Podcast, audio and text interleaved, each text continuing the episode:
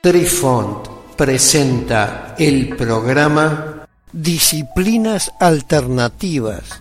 Hola amigos, les saluda Cucharita de Postre e inicia aquí nuestra crónica que seguramente los sorprenderá una vez más. Apreciamos sentir tu presencia. Comunícate con nosotros. Hazlo, Hazlo. vía Twitter en arroba trifón-media. Hola, soy Besitos de Sol. En el programa de hoy escucharemos Método de los dados para consultar el I Ching.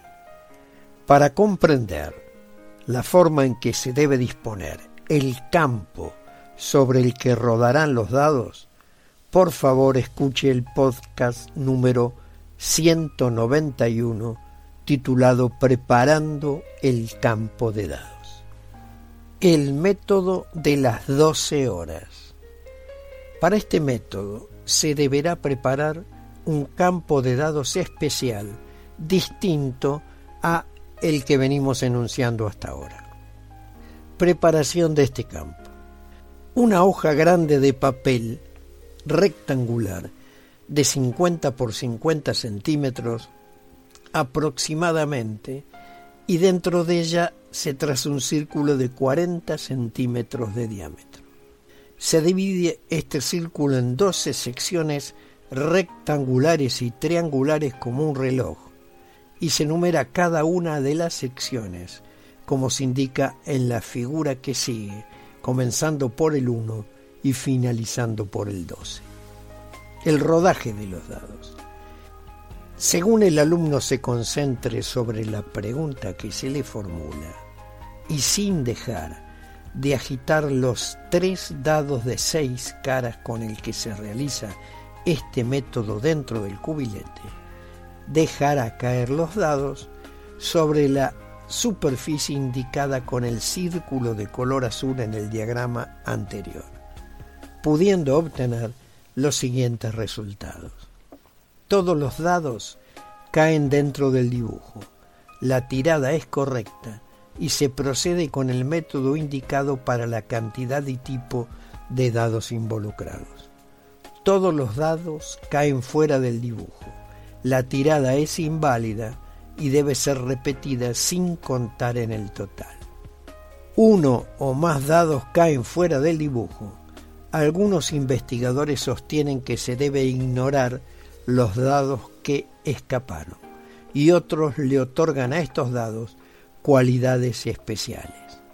Según el dado caiga en alguno de los sectores dibujados, se le atribuyen las siguientes predicciones que afectarán a la pregunta realizada. Sector 1. La respuesta a la pregunta es afirmativa. Sector 2. Se desarrollará una agradable sorpresa si escucha y observa con atención. Sector 3. La suerte caerá sobre el consultante cuando menos se lo espere. Sector 4. La suerte o el deseo de consultante se hace realidad. Sector 5 significa que se acercan molestias o preocupaciones para el consultante. Sector 6.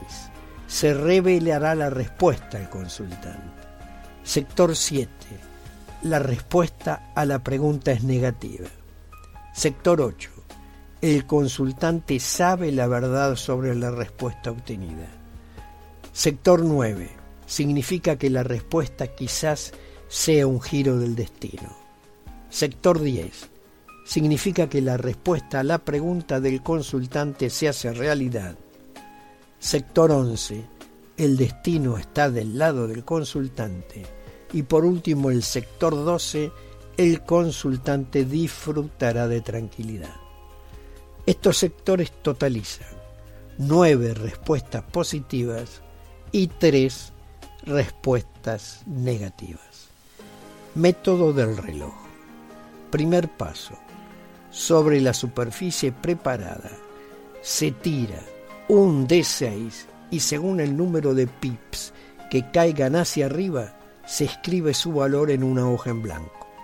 Para lo que se agita el dado en el cubilete y se concentra en la pregunta que ha realizado el consultante. Se comienza así a construir el hexagrama desde abajo hacia arriba. El número indicado es el de la línea del hexagrama original que se obtendrá, pudiendo este ser un valor entre 1, línea más baja del hexagrama, o 6, última línea superior del hexagrama. Se tira el D6 por 6 veces consecutivas. Segundo paso. Se colocan ahora los 3 D6 en el cubilete y se dejan caer sobre el círculo azul del centro de campo de dados. Una vez que se ha visualizado dónde caen los tres dados, con cada cara ubicada de los dados hacia arriba, se procede a averiguar los pronósticos para esa línea, que se han desarrollado en el apartado de las cualidades especiales.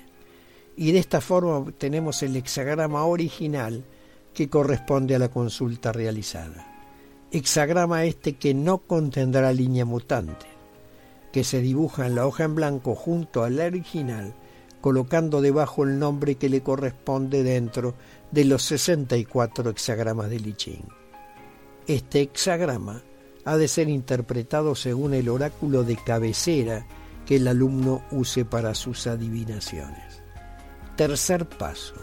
La movilidad de una línea será determinada por los augurios de las cualidades especiales para esa línea. Augurio positivo, la línea mota. Un yin joven con un RN igual a 8 muta a un yin antiguo con un RN igual a 6 y un yang joven con un RN igual a 7 muta a un yang antiguo con un RN igual a 9. Queridos amigos, los esperamos en nuestro próximo encuentro con un nuevo artículo que estamos seguros será de vuestro interés. Un cálido abrazo para todos. Adiós. Apreciamos sentir tu presencia. Comunícate con nosotros.